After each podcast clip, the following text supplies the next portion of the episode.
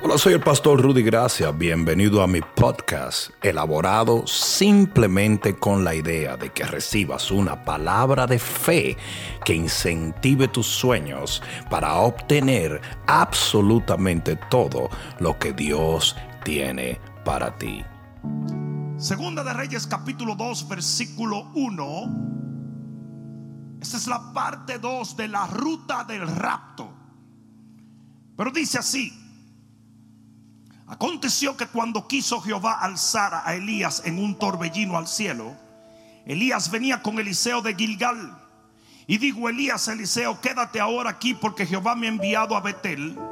Y Eliseo dijo, vive Jehová y vive tu alma que no te dejaré. Y descendieron pues a Betel. Y saliendo a Eliseo los hijos de los profetas que estaban en Betel, le dijeron, ¿sabes que Jehová te quitará hoy a tu Señor de sobre ti? Y él dijo, sí, yo lo sé, callad.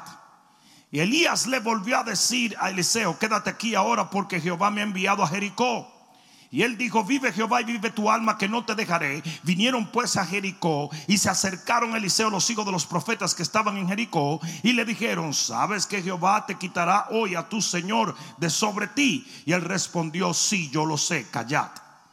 Y Elías le dijo, te ruego que te quedes aquí porque Jehová me ha enviado al Jordán. Y él dijo, vive Jehová y vive tu alma, que no te dejaré. Y fueron pues ambos. Y vinieron cincuenta varones de los hijos de los profetas y se pararon delante a lo lejos. Y ellos dos se pararon junto al Jordán. ¿Cuántos pueden decir amén a la palabra? Pon la mano en tu corazón y dile, Padre, háblame, porque te escucho. Amén. Ahora dale un fuerte aplauso al Señor. Yo dije fuerte.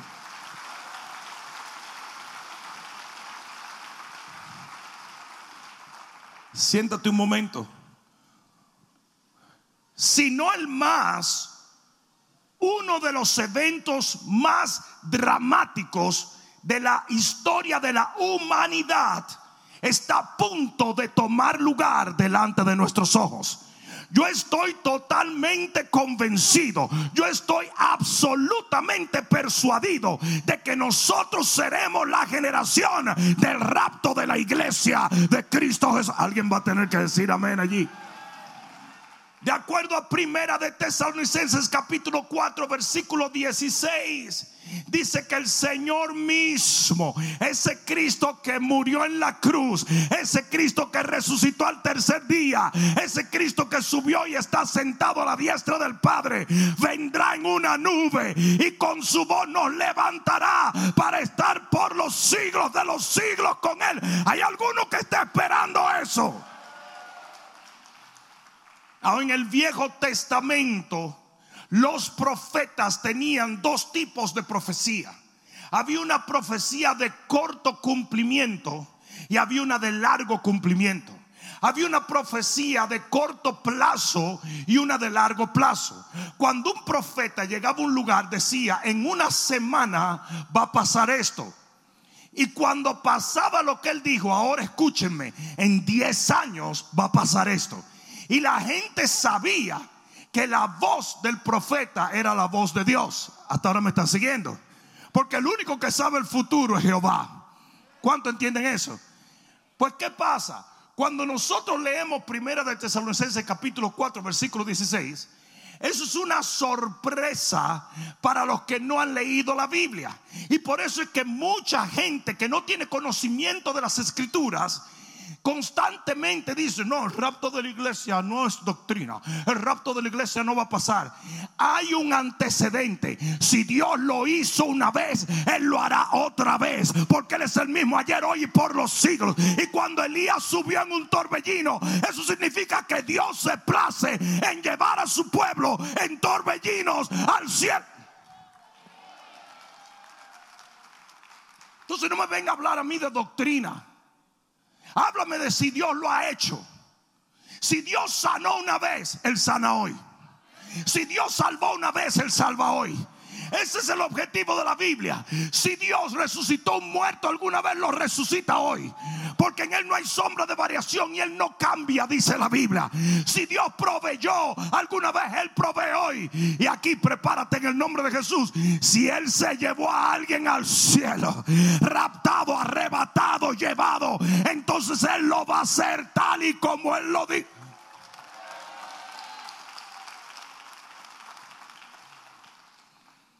El árbol se conoce por el fruto.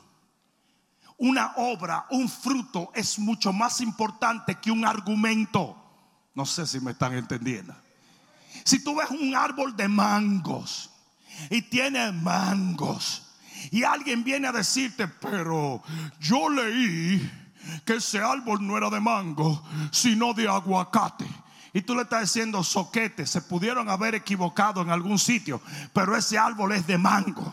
Y así mucha gente trata de decirnos que no hay rapto de la iglesia. Mi Dios lo hizo, Él lo va a hacer otra vez. Yo dije, mi Dios lo hizo, Él lo va a hacer otra vez. Mi Dios lo hizo, Él lo va a hacer. Yo no sé tú, pero yo me estoy preparando. Aleluya. Y si el rapto de Elías, si podemos llamarle así, si el levantamiento o el arrebatamiento de Elías simboliza nuestro rapto, el rapto de la iglesia de Cristo, entonces lo que antecede a ese rapto de Elías también tiene que ver con la preparación o la ruta del rapto para nosotros. Lo primero que debo decir es, no sé si ustedes se dieron cuenta, que los hijos de los profetas sabían que Elías iba a ser raptado.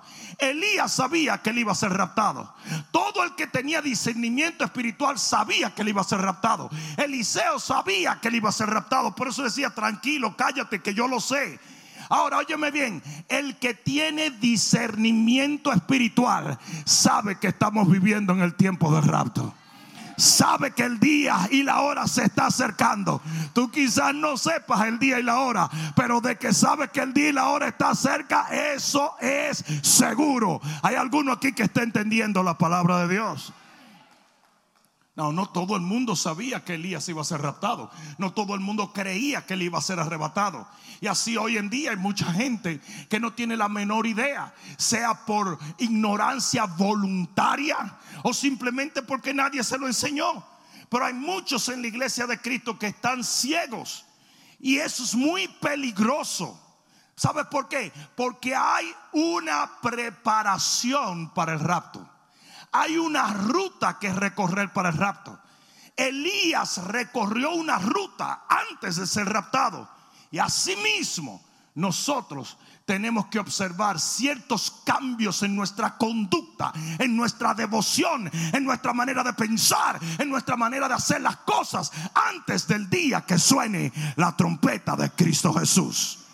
Uh, eso valió un gloria a Dios allí. Aleluya.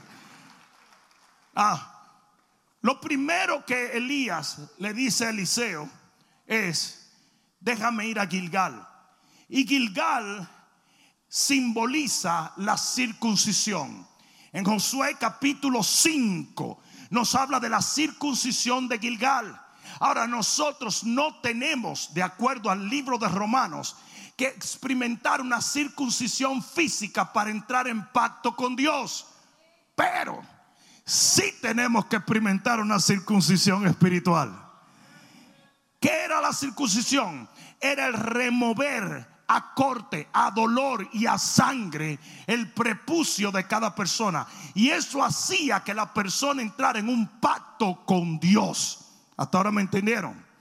Ahora bien, nosotros experimentamos lo que es la circuncisión del corazón. Lo cual nos lleva a aplicar esto mismo. Y es que Dios tiene que remover por el cuchillo del Espíritu toda cosa en tu corazón que Él no quiere que esté contigo. Todo aquello, yo dije todo aquello que no está supuesto a ser parte de tu asignación en este tiempo, Dios lo va a cortar y va a doler y va a sangrar, pero al final te va a provocar una victoria eterna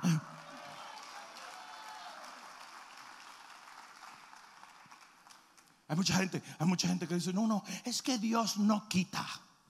Dios solamente da. ¿Y ese, ese tollo de dónde lo sacaron? ¿Qué papá no le quita a sus hijos las cosas que él sabe que no son convenientes?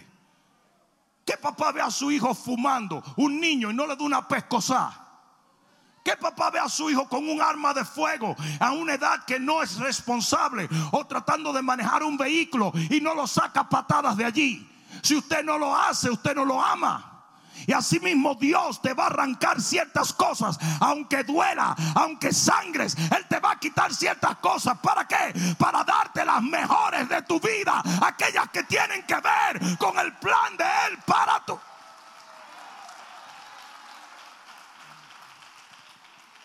Hay gente que se ha alejado de ti y fue Dios que la quitó.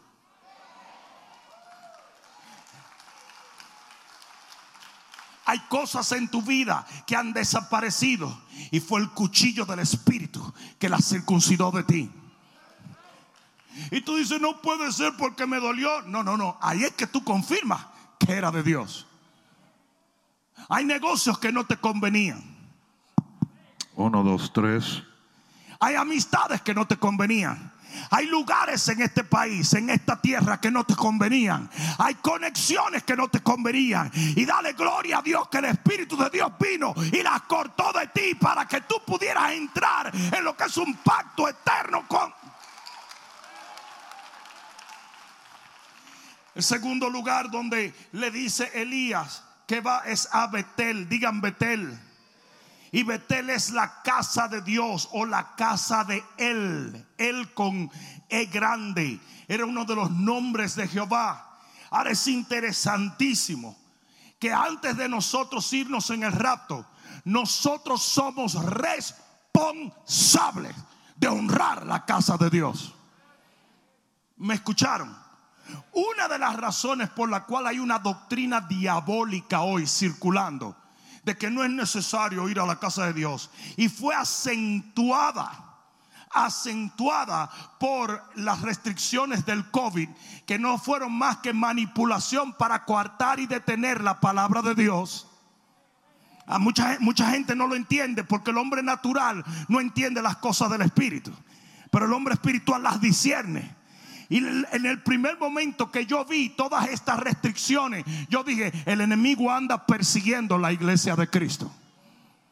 En California están abriendo las vineras porque el mismo, el mismo gobernador de California tiene una vinera y está abierta, pero quieren, quieren llevar a la cárcel al pastor John MacArthur. ¿Qué les parece? Porque se está reuniendo para adorar a Dios. No me escucharon. No me escucharon. Y la peluca, la pelusa, la pelosi, tiene a todo el mundo encerrado, todos los salones encerrados, pero para ella habría que abrirle para arreglarle la greña fea a ese trapo de vieja. Bruja. Llegó y parqueó su escoba frente al salón y se fue a arreglar esa trucha que tiene, ese matojo de Camboya que tiene. Perdóneme que estoy, es que tengo que desahogarme. Porque no logro entender cómo hay gente tan mala. Son diabólicos, son demonios.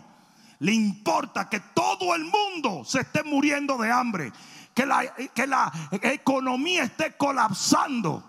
Pero ellos sí disfrutan de todo tipo de beneficios. Demonios. Hay un lugar especial en el infierno para mucha de esa gente.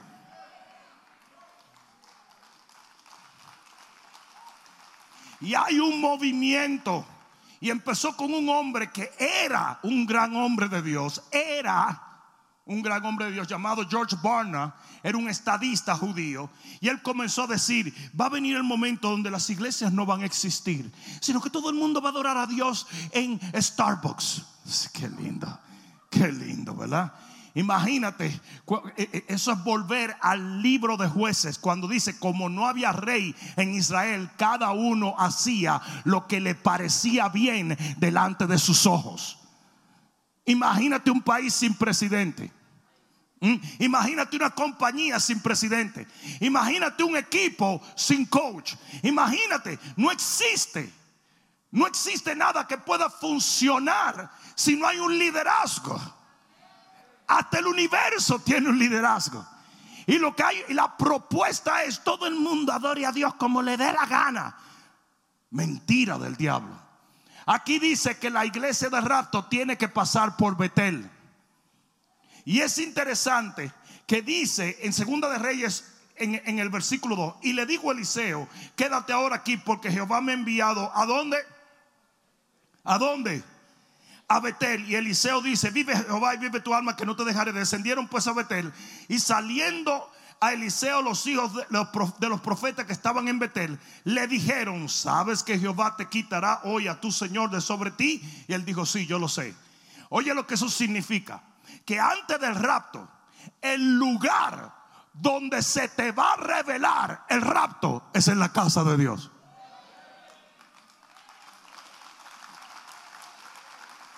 Fue el primer lugar donde Dios confirma a través de un hombre o de hombres que eran los hijos de los profetas. Fue el primer lugar donde Dios le confirma a Eliseo a través de los hombres lo que su espíritu sabía.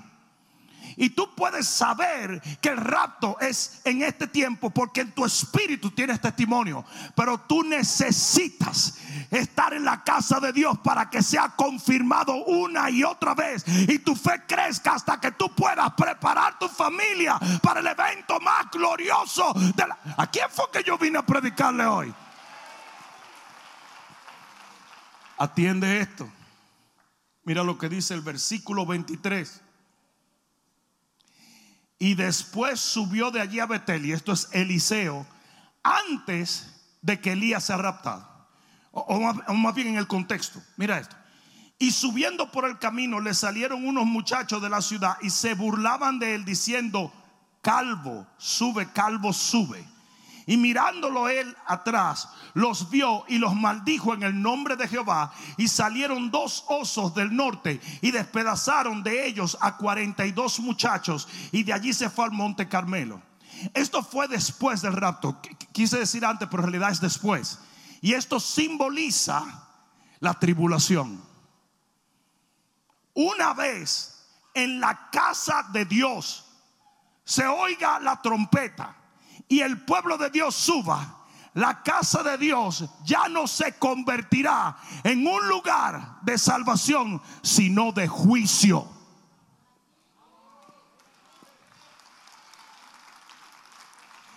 Betel, ¿qué es esto? Betel, que es la casa de Dios. Betel, que es la casa de la presencia de Dios. Ahora mismo es un lugar de revelación. Es un lugar de fe. Es un lugar de poder. Es un lugar donde recibes la palabra de Dios. Donde tus ojos son abiertos y tu corazón es encendido en devoción. Este lugar es lugar de gloria. Pero una vez el rapto suceda, Betel se convierte en lugar de juicio. Porque viene una persecución. Vienen dos ositos. Vienen osos a perseguir a cualquiera que se reúna en nombre del Señor. Oh, pastor, tú estás seguro. Mira lo que está empezando ya. Mira cómo están tratando de restringir las reuniones de la iglesia. Eso va a ser multiplicado exponencialmente en la tribulación donde literalmente van a cortarle la cabeza a muchísimos cristianos. Yo no sé tú, pero yo me quiero ir ahora. El que se va ahora asume el pago que Cristo dio por su vida, pero el que se va en la tribulación tiene que pagar con su vida. Eso te lo voy a dejar ahí. Eso te lo voy a dejar ahí. Si tú quieres irte por medio de la gracia, si tú quieres irte por lo que ya Cristo hizo, si tú quieres que el único sacrificio sea el que Cristo llevó a la cruz del Calvario, entonces tú tienes que estar preparado para irte ahora. Amén. ¿Dónde vemos a Betel por primera vez? Lo vemos en Génesis 28. Cuando Jacob pone una piedra, duerme y de repente se abre el cielo y comienzan a bajar y a subir ángeles del trono de Dios. Y él dijo, esto es casa de Dios. Y fíjate lo que dice la Biblia. Él toma la piedra y la unge. Oye, la unge y hace un pacto con él. Y oye el pacto, y esto no le va a gustar a mucha gente. Oye el pacto, le dice, te prometo que si tú me llevas con bien, te hago un voto. Y es que te voy a dar el diezmo de todo lo que tú me entregues.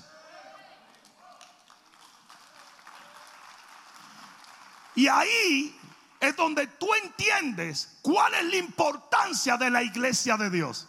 Aquí viene, papá. Aquí viene. Lo importante de la casa de Dios está en que es el lugar donde tú le demuestras a Dios tu compromiso con Él.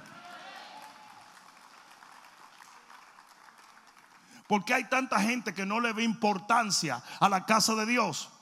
Porque no entiende que tú vienes aquí a dar y no a recibir. Uno, dos, tres. Ese es el problema. Es por eso que hay gente que viene y dice, esos pastores que piden diezmo. ¿Quién te ha dicho que los pastores piden diezmo? ¿Quién te dijo semejante babosada? Dios pide diezmo. Y si usted no ha leído la Biblia o se ha dejado trasmuquear por un montón de pastores babosos que no son ni pastores, porque el pastor vela por tu alma y velar por tu alma significa que hacerte entender lo que Dios desea que tú hagas. Si usted no ha leído la Biblia o se ha dejado engañar, entonces entienda que Dios es el que exige, no sugiere, exige fidelidad.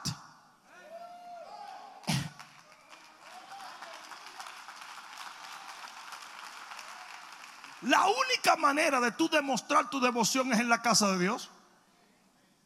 ¿Cómo tú demuestras devoción? Ay, orando en mi cocina. Eso no es devoción. Al contrario, el que ora está pidiendo. ¿Mm? La única manera que tú demuestras devoción a Dios es en la casa de Dios. Dice que Jacob tuvo temor y hizo un hizo un pacto o un voto. Voto significa compromiso, promesa. Viene del hebreo nadar, que quiere decir entregar solemnemente algo. ¿Y sabes qué es lo más interesante? Te lo digo y esto te lo voy a dar gratis. En Génesis 31, 13, mira, lo voy a leer. Génesis 31, 13. Mira lo que le dice Jehová cuando se aparece a Jacob tiempo después que él hizo ese voto. Mira cómo él reconoce a Dios. A perdón, a Jacob. Dice, yo soy el Dios de dónde? ¿De dónde? Imagínate que el Señor te, te aparezca y te diga, yo soy el Dios de segadores. Porque esta es su casa. Esta es su casa. Entonces le dice, yo soy el Dios de Betel, donde tú ungiste la piedra y donde me hiciste un voto. Óyeme bien, el Señor le está diciendo a Jacob, yo reconozco la devoción que tú tuviste en mi casa. ¿Alguien entendió eso? Imagínate que cada vez que el Señor se te aparezca te diga, yo soy el Dios que estaba en tu iglesia. Yo vi cuando tú eh, alcanzaste a este, oraste por este, sembraste para un proyecto, diste tus diezmos, ungiste el lugar. La casa de Dios es el lugar del compromiso con Dios. No sé si alguien me está entendiendo. Lo voy a decir otra vez. La casa de Dios es el lugar de compromiso para con Dios. Y la iglesia del rapto va a tener que aprender a honrar la casa de Dios. ¡Uh! aleluya. Es por eso que hay tanto ataque. Si 10 meses, 11 meses atrás te hubiesen dicho, eh, y si viene alguien y te dice que no puedes ir a la iglesia, tú le vas a hacer caso. Tú hubieras dicho, mira muchacho, yo soy cristiano nacido de nuevo, lavado en la sangre de Cristo, lleno del Espíritu Santo, con mi Biblia. A mí el que me diga que no puedo ir a la iglesia, yo hasta golpe le doy, hasta golpe, porque más bendecido es dar que recibir. Y de repente vino COVID ah, bueno, pero no es que ella no quiera, yo estoy allá de cucharón. El corazón. Ahí te envío el corazón. Y tenemos un montón de locos, marxistas, comunistas. Digo, no son comunistas nada, porque eso nunca han pasado un día de hambre marchando por las calles sin temor al COVID. Disparate. Idiotas como LeBron James con 40 millones de dólares en el banco y diciendo somos una raza oprimida. Ven, oprímeme con 2, 3 millones de lo tuyo. Charlatán, hijo del diablo, bruto. Montón de idiotas. Y, y le toman el pelo a la gente. LeBron James es un héroe. ¿Héroe de qué? Si él quiere tanta igualdad de justicia, que saque 100 millones de lo que él tiene. Odian un país que lo hizo millonario por meter una pelotita en un hoyito. ¿Are you kidding? No, no, no. Este tipo no inventó la vacuna del polio. No, no, no, no, no, no. Este tipo no inventó cómo enviar eh, eh, un cohete a la luna. No, él metió la pelotita en un hoyito y se hizo multimillonario y ahora dice que está oprimido. Michelita Obama, soy una negra oprimida.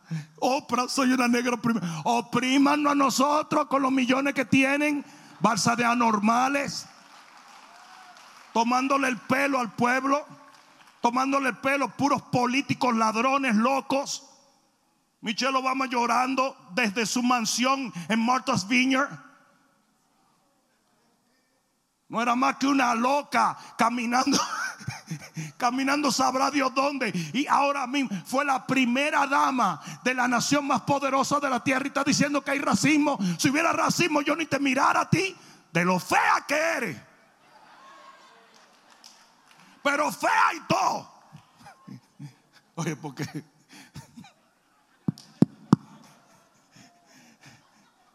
ni tiene carisma ni nada, no, no, pero fue la primera dama de los Estados Unidos. Y dice que está oprimida, oprimida, tiene como 200 millones de dólares. Y está oprimida, ella está oprimida. Y los muy brutos marchando por las calles, regoza que lo maten, siendo inspirado por todos estos demócratas comunistas. Me voy a salir de ahí. ¿Les parece si me salgo de ahí? Pues estoy agarrando demasiada cuerda. Pero lo que a mí me da cuerda realmente es ver la iglesia de Cristo huyéndole al COVID cuando hay gente que por ideales burdos y estúpidos anda por las calles proclamando sabrá Dios qué babosada.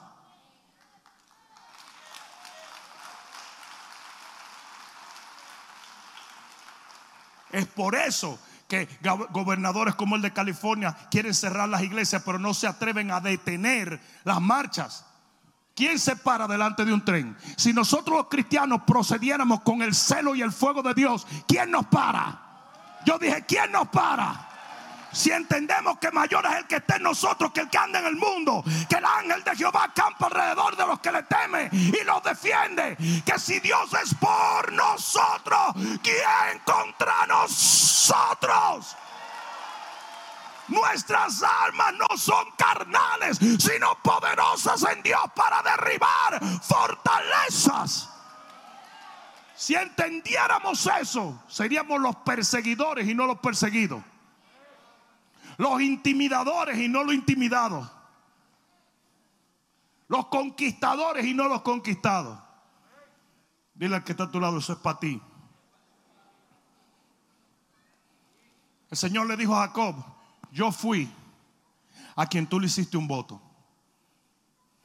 Yo fui. Y una cosa que tiene que quedar claro, y yo le estoy hablando a la iglesia del rapto, tiene que quedar claro que lo que tú haces lo haces para Dios y no para esta iglesia.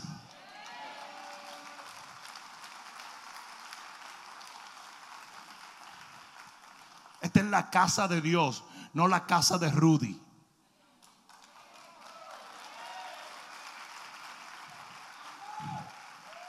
Hay gente que está perdido, perdido totalmente en los conceptos. Amén. El tercer lugar a donde va Eliseo y Elías antes de su arrebatamiento es a Jericó. En el versículo 4 de nuestro texto dice, y Elías le volvió a decir a Eliseo, quédate que ahora porque Jehová me ha enviado a Jericó. Él dijo, vive Dios y vive tu alma, que no te dejaré. Y vinieron pues a Jericó. ¿Qué es Jericó? Jericó es el lugar de guerra.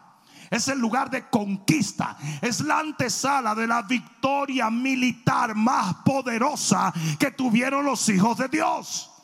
En Jericó es donde el Señor se convierte en un general del ejército. De repente se le aparece el ángel de Jehová a Josué. Y Josué saca la espada y le dice, con nosotros o en contra de nosotros. Y él dijo, chicos, ni uno ni el otro. Yo soy el mero mero, el jefe, el mayimbe, el caudillo, el príncipe del pueblo de Jehová.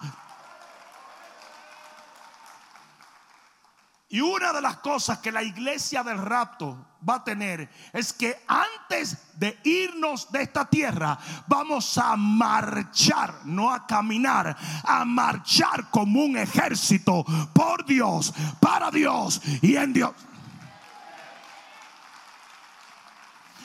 Aquí viene gente que detesta nuestra estructura y nuestra visión. Porque ellos dicen, no, no, la iglesia buena es la que tú vayas, hace lo que te da la gana.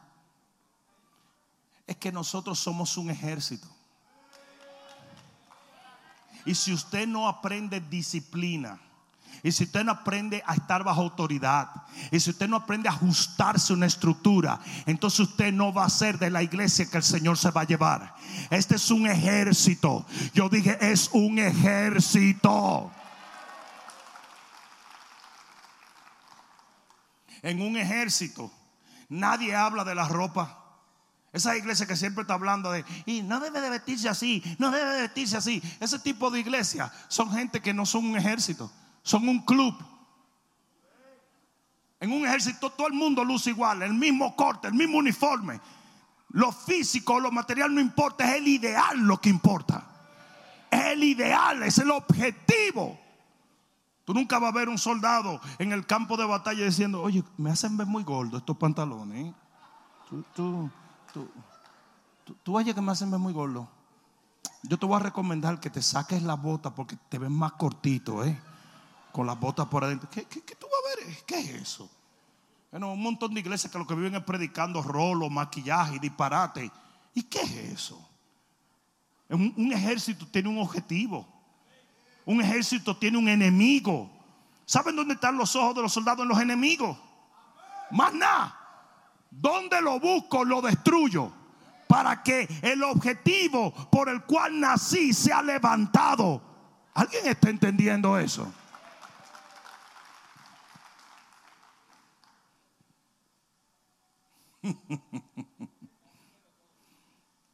Muchas cosas pasan si muchos de los disparates que nosotros promovemos en la iglesia cristiana, nosotros lo lleváramos al ejército, en tres semanas el ejército se vuelve un relajo.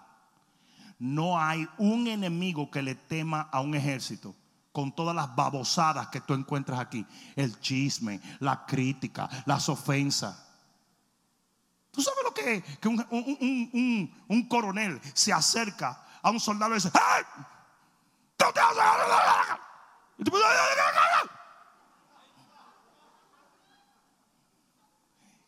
Y le habla de una manera, nada más porque tenía una cosita en la bota, una mancha en la bota.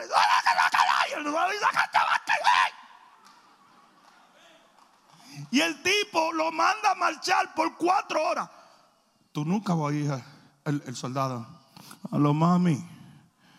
Mami, ¿tú puedes creer que, que, eh, vino el coronel y me dijo que yo era un sucio? Que yo era un sucio, así me dijo. Yo me voy de aquí. Yo me voy de aquí. Sí, mándame para el pasaje, mami, para el pasaje. Sí, Afganistán, sí. Sí, en, en, Afganistán. Afganistán, mami. Afganistán. No, eso no es inglés, mami. Afganistán. La cantidad de disparates que, que pasan en la iglesia. Todo el mundo ofendido. Todo el mundo peleando. Todo el mundo disgustado porque el enemigo te juega ese truco. Usted es un soldado. Lo que usted tiene que hacer es pelear. Déjese de chismear y hablar disparate.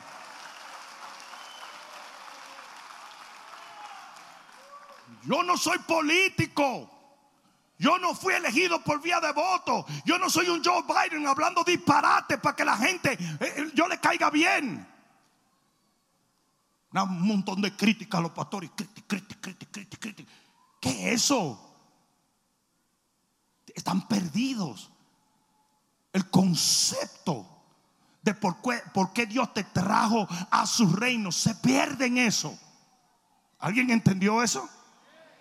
Y la iglesia del rapto, yo espero que tú seas parte de esa iglesia.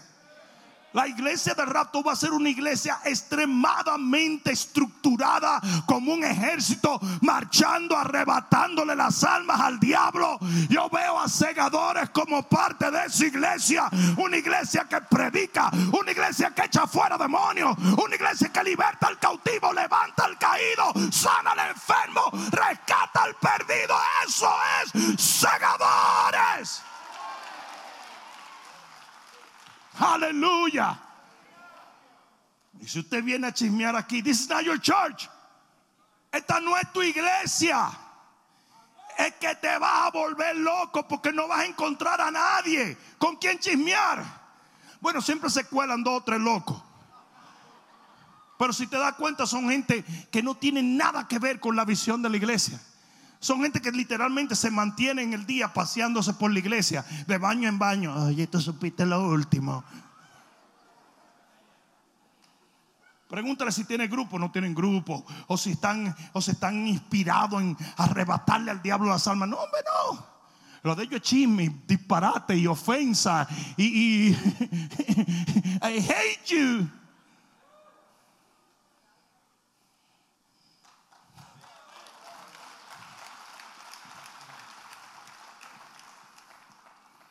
Y lo cuarto, y con esto termino.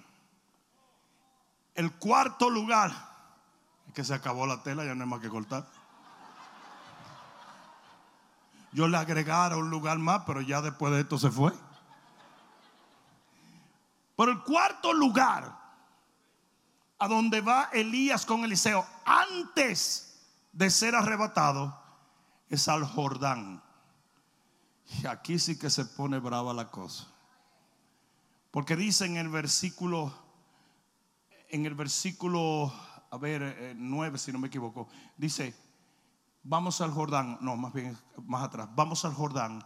Él dice, yo voy contigo. Lo que mucha gente no sabe es que la palabra Jordán viene del hebreo Jardén, que quiere decir el que baja o se doblega. Ahora, óyeme bien. El Jordán significa muerte. ¿Me escucharon? ¿Me oyeron? El Jordán significa humillación voluntaria, entrega a la muerte. Es lo que dice el libro de Filipenses cuando dice, haya en vosotros este mismo sentir que hubo en Cristo Jesús, que se despojó de todo y se humilló hasta una muerte de cruz. Y ese es el objetivo principal de nosotros. Nosotros nunca conoceremos a Dios como el Señor de nuestras vidas si no llegamos a ser siervos de Él. Y hoy tenemos una doctrinita que levanta mucho al hombre. Hoy tenemos una doctrina humanista la gente va a las iglesias para que lo motiven. Alabín, alabán, alabín, bom, van. Tú, tú, ra, ra, ra. ¿Qué es eso? Tenemos un montón de gente motivando a la gente. La motivación no vale de nada. Si usted tiene 400 libras y yo le digo a usted, lo vas a lograr, ya lo vas a ver echa para adelante. Vas a correr ese maratón. En la esquina el ombligo se te va a salir por la boca. Y eso es lo que hace mucha gente. Mucha gente cree, ay, si yo voy a la iglesia y me motivan, la motivación no vale 10 centavos. Eso de alabín, alabán, alabín, bomba, no. Usted lo que tiene que vivir en una realidad que lo lleve a entender que Él es Dios y usted no es Dios, que Él es rey y usted no es rey, que Él es Señor y usted es un siervo. Mientras menos de ti haya, más habrá de Dios. You ain't that great. Tú eres un desastre. Tú eres un tollo. Tú eres una porquería y yo también. Porquería en dos patas. Pero eso es lo que nos hace poderosos. Porque el que se humilla es exaltado. y mira esto. Tu nivel de porquería, tu nivel de porquería es lo que te hace accesible a su gloria. Por eso dice la Biblia. Oye lo que dice la Biblia. Listen. Dice que lo bruto lo escogió Dios para avergonzar a los sabios. Lo débil para avergonzar a los fuertes. Lo inmundo para avergonzar a aquellos que se creen puros. ¿Alguien está oyendo eso? Pero ¿qué pasa? Nosotros tenemos un montón de cheerleaders en los púlpitos que se pasan el día diciéndole, tú eres lo mejor, tú eres una maravilla. no, tú eres una porquería. Tú eres un trapo. Y precisamente eso es lo que nos lleva a ser levantados por Dios.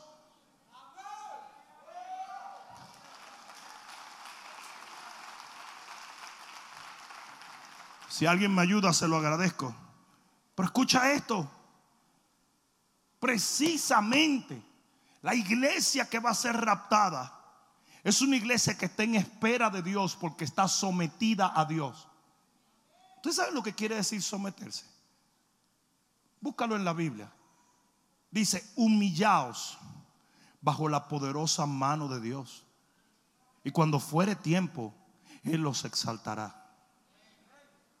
Sí, someterse es doblegarse. Es lo que vimos en el hebreo jardín, que quiere decir doblegar, bajar el lomo. Mientras menos eres, más eres.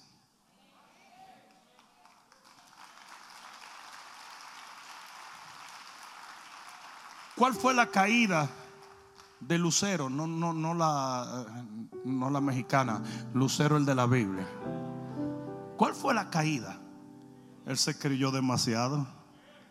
Ese tipo pasaba por un, por un espejo y decía, ay Dios mío, pero qué lucero soy.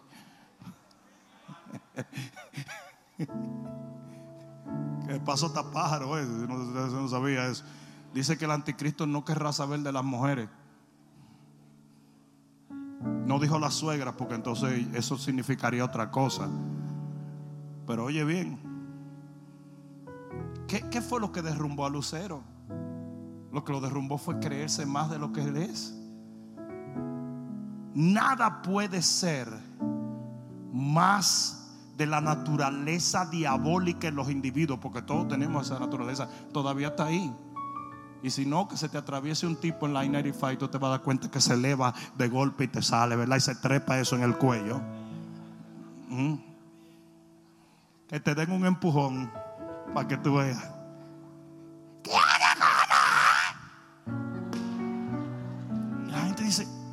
Pero tú no eres cristiano. Bueno, sí, pero es que, perdóname, es que el hombre viejo se trepó rápido.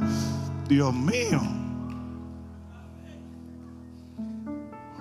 Una, vez, una vez, yo estaba viajando tanto que me hicieron un expediente de HRS porque a veces yo tenía que llevarme a los niños. Y yo trataba de cachear y me llamaron un día. Y yo agarré una cuerda. ¿Por qué? Porque cuando te hacen un expediente de HRS, te ponen como que tú eres un abusador. Imagínense yo, un pastor conocido, con un expediente de HRS, que supuestamente estoy abusando a mis hijos cuando en realidad lo que estábamos haciendo era viajando y predicando el Evangelio. Y yo llegué a ese sitio. Y después que yo dije todo lo que iba a decir, la señora me dijo, Pastor Rudy, mire, ¡Ah! yo quería decirle, te agarré, yo lo que estaba era fingiendo para ver lo que tú decías, ¿verdad? I went Kung Fu Panda en HRS. Kung Fu Panda. Y como todos sabían que yo era un pastor conocido, no me arrestaron. Pero yo fui, I went Kung Fu Panda. Le digo, ¡Tú estás loco! ¡Haceme una a mí! Pero cálmese, Pastor Rudy, que usted es un hombre de Dios.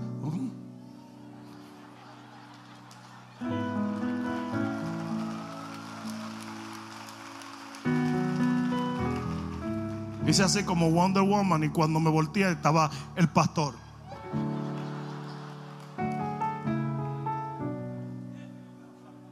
Le dije a Charles, oremos un momento para que la...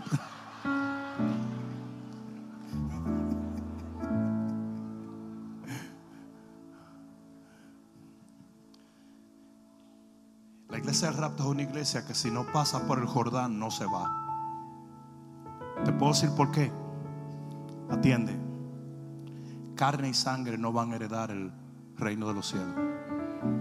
Tu carne tiene que ser molida, despedazada, enterrada.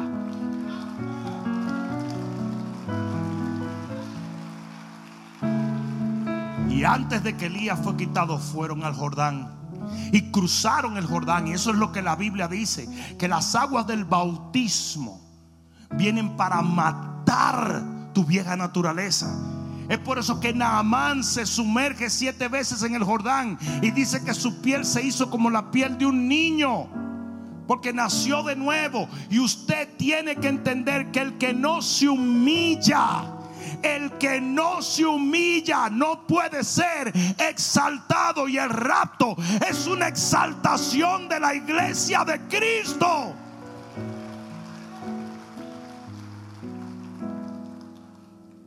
Ahora voy a terminar con esto en la ruta del rapto. Algo muy significativo pasó literalmente minutos antes del rapto de Elías. Y está en el capítulo 2 y el versículo 7. Dice, y vinieron 50 varones de los hijos de los profetas y se pararon delante a lo lejos y ellos dos se pararon junto al Jordán. Tomando entonces Elías su manto, lo dobló y golpeó las aguas, las cuales se apartaron uno al otro lado, uno a uno y a otro lado, y pasaron ambos por lo seco. Cuando había pasado Elías, dijo Eliseo, pide lo que quieras. ¿Qué le dijo? Pide lo que quieras que haga por ti antes que yo sea quitado de ti. Y dijo Eliseo, te ruego que me des una doble porción de tu espíritu que sea sobre mí.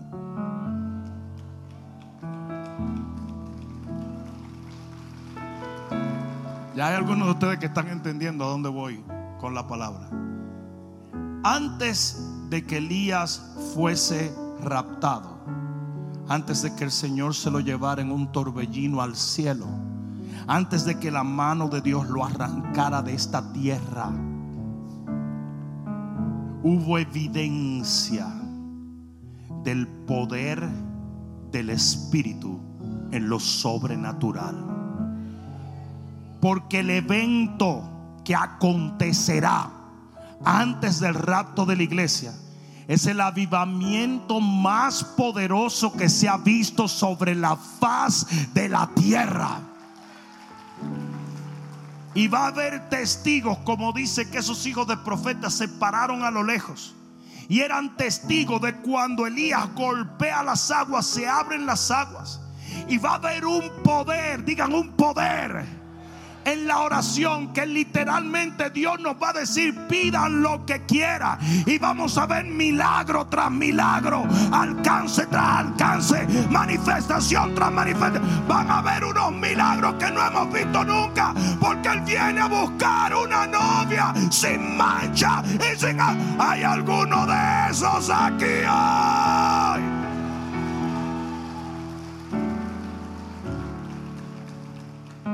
Y después que pasa esto, es arrebatado Elías al cielo. Después de este último avivamiento, nosotros seremos quitados de esta tierra. ¿Cuántos están esperando esto?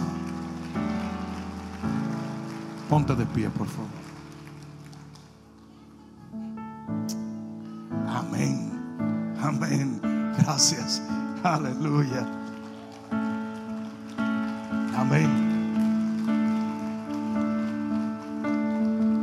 ¿Cuál viene siendo el objetivo principal de este mensaje?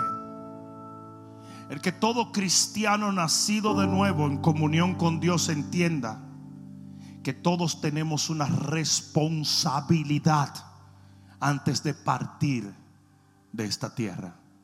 Ustedes saben de qué nos acusan a nosotros los cristianos que hablamos del rapto de la iglesia? De ser escapistas. Dicen, ah, esa es una doctrina escapista. Es los que están sentados esperando que suene la trompeta para irse. Nos acusan de vestirnos con calzoncillos blancos y subirnos a los techos. Eso no somos nosotros.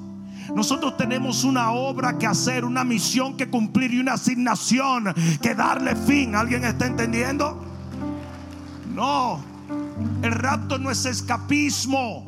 El rapto es exaltación. El rapto es recompensa a una iglesia que habrá cumplido con su misión aquí en la tierra.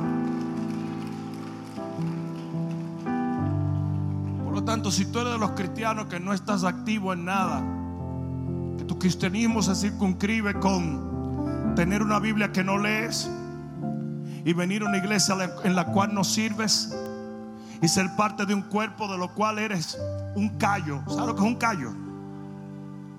¿Cuántos saben lo que es un callo? Un callo, les voy a explicar el callo en el juanete para ser más gráfico. Un callo en un juanete es cuando usted camina con esos zapatitos que le van haciendo una especie de llaga esa llaga comienza a segregar algo que se pone duro para que no te duela más. Entonces la Biblia dice que somos parte de un cuerpo y en un cuerpo todo el mundo tiene una función, pero el callo, la única función que tiene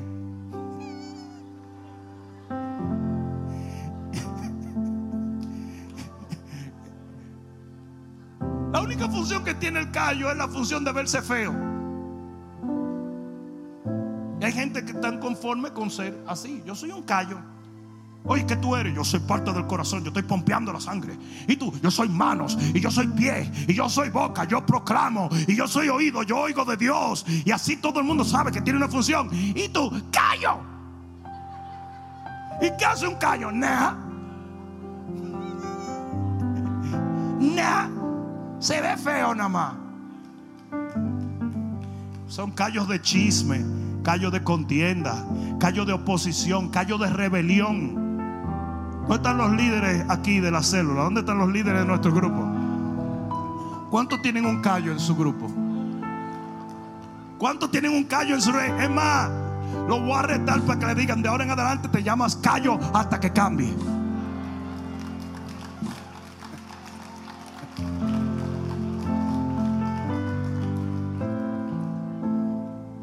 Nosotros tenemos una función que cumplir. Nosotros tenemos una responsabilidad. La iglesia de Cristo se va a levantar como nunca antes se ha levantado. El avivamiento más glorioso de la iglesia de Cristo está próximo a acontecer va a ser la antesala, el preámbulo del rapto de la iglesia. Si tú estás preparando para irte con el Señor, vas a tener que arrebatarle tu familia al diablo. Vas a tener que predicar este evangelio. Vas a tener que caminar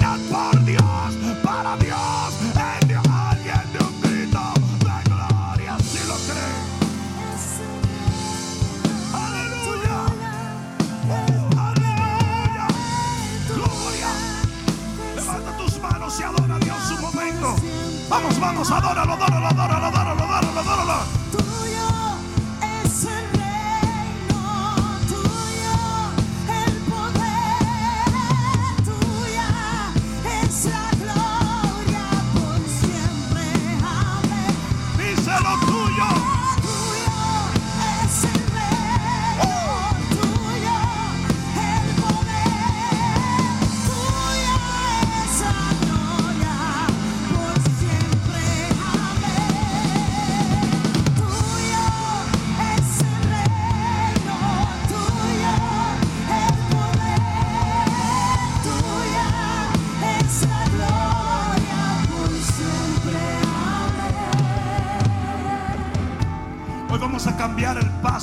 Final de este servicio. Y vamos a darle una oportunidad a toda persona que quizás esté aquí o nos esté viendo por las diferentes plataformas virtuales a que acepte a Jesús como su único y suficiente Salvador. Para que después de esta oración inicial en el reino, ellos puedan hacer un compromiso delante de Dios de ser parte de su armada en este capítulo final de la humanidad. Por lo tanto, todo el mundo cierre sus ojos. Si tú estás aquí, estás escuchando esta palabra, entonces es tiempo de que tú aceptes a Jesús como tu Salvador. Yo quiero que le digas en este momento, Padre, en el nombre de Jesús, yo renuncio a mi pasado. Yo renuncio a mis pecados. Yo renuncio al enemigo. Yo renuncio a la carne para aceptarte como mi redentor y Señor. Perdóname, oh Dios, por todo lo que he hecho. Hoy te confieso como mi Señor, tu cruz, en tu sangre y en tu resurrección, la cual será la mía el día del rapto de la iglesia. En el nombre de Jesús, el que lo crea diga amén. Amén, amén, amén, amén, amén.